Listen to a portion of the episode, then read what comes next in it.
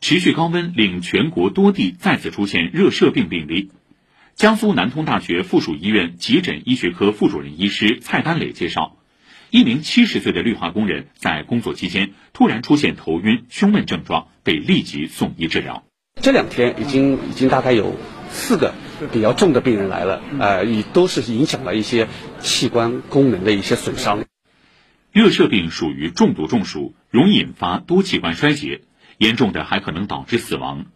医生提醒，目前进入中暑高发期，要注意防暑降温。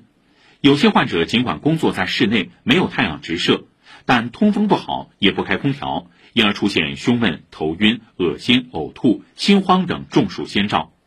出现这种情况，首先要脱离高温环境，尽快找到阴凉通风的地方休息，用冷毛巾等给身体降温、补充水分。